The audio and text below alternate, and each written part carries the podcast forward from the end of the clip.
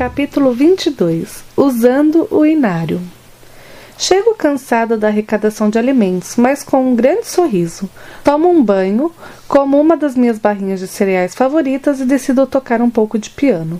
O instrumento que meus pais compraram para mim um tempo atrás é preto, bonito e fica na sala. Pego meu novo inário e desço as escadas rumo à sala de estar.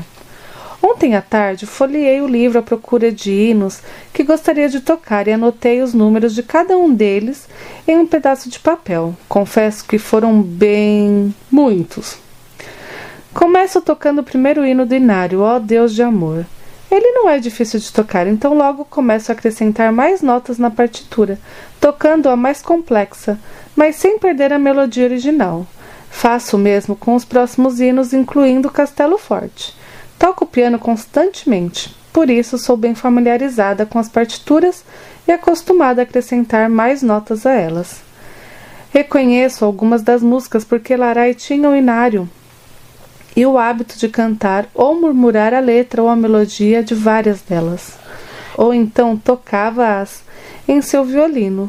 Quando conhecia a história de alguma, contava-me, mas me esqueci da maioria. Então, me concentro na música que nem noto quando minha mãe acorda e se aproxima para me ouvir. Estava sentindo falta de ouvir você tocar, ela diz.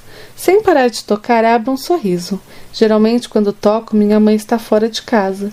Como foi na arrecadação de alimentos? Sinceramente, não imaginei que conseguiríamos ajuntar tanta comida doada por pessoas de um bairro só. Cansou um pouco ficar carregando as sacolas pesadas com os alimentos até a caminhonete que recolhia tudo para nos ajudar. E sempre tem aquele que detesta ser acordado num domingo de manhã, que é rude, antipático, mas no fim valeu a pena. Voltamos a ficar em silêncio. Minha mãe presta atenção, de olhos fechados, nos sons que produzo no piano. Que música é essa, Violeta? Ela pergunta de repente. Jubilosos te adoramos, respondo.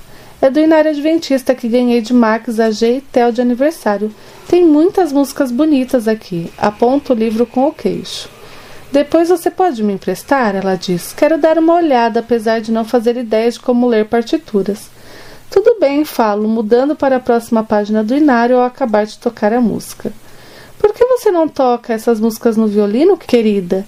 Iria ficar tão lindo. De repente, meus dedos ficam pesados demais para tocar, de modo que toco um acorde com força demais e erro a posição das teclas, desafinando e sem ser capaz de movê-las novamente. Minhas mãos tremem e sinto um nó na garganta.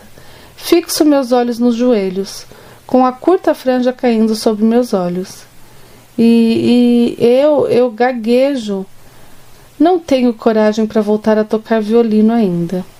Entrelaço os dedos das mãos em meu colo com força para a mamãe não perceber o quanto as mãos tremem e acabe descobrindo o trauma que ganhei com a notícia do acidente.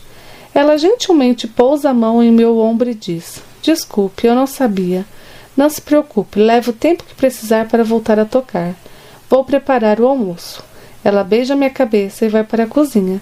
Demora um pouco de tempo para conseguir me acalmar por completo e ser capaz de mover os dedos de maneira ágil sobre as teclas do piano novamente.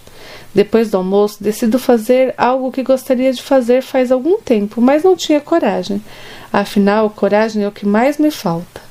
Ali, parada em frente ao portão do cemitério da cidade, quase penso em desistir, mas mesmo com as pernas tremendo como varas de bambu verde, entro.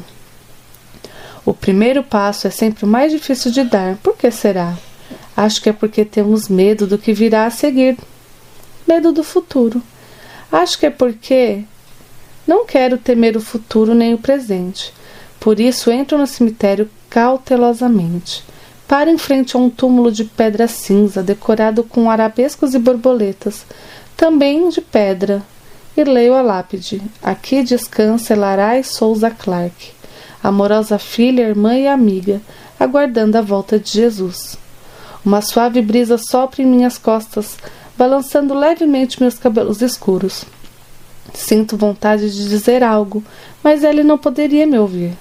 Gostaria de dizer que sei do seu último objetivo, que descobri Jesus, que sinto a falta dela, que conheci seus amigos, ganhei uma Bíblia e um inário, Queria poder dizer que estou deixando o caminho errado em que andava, que minha família está começando a conhecer o Salvador, que não tenho coragem de tocar violino novamente. Como eu gostaria de poder dizer-lhe: Sinto muito por não ter me esforçado para ao menos tentar ajudá-la a cumprir o último objetivo, ou a ser uma amiga melhor. As lágrimas escorrem por meu rosto e não tento segurá-las. Queria que ela estivesse aqui, do meu lado, do lado do Theo, da Ana, de Max, do lado de sua família. Mas apesar de ela não estar mais aqui, espero ansiosamente o dia em que irei reencontrá-la, lá no céu. Isso faz com que a esperança chegue ao meu coração. Coloco a rosa branca que trouxe ao lado do quadro com uma foto de Lara em cima do túmulo, separada das demais flores. Rosa branca eram as favoritas dela, apesar de a maioria pensar que eram lírios. Passo a mão levemente pela superfície da sepultura. Depois de algum tempo observando o túmulo e chorando, também volto para casa.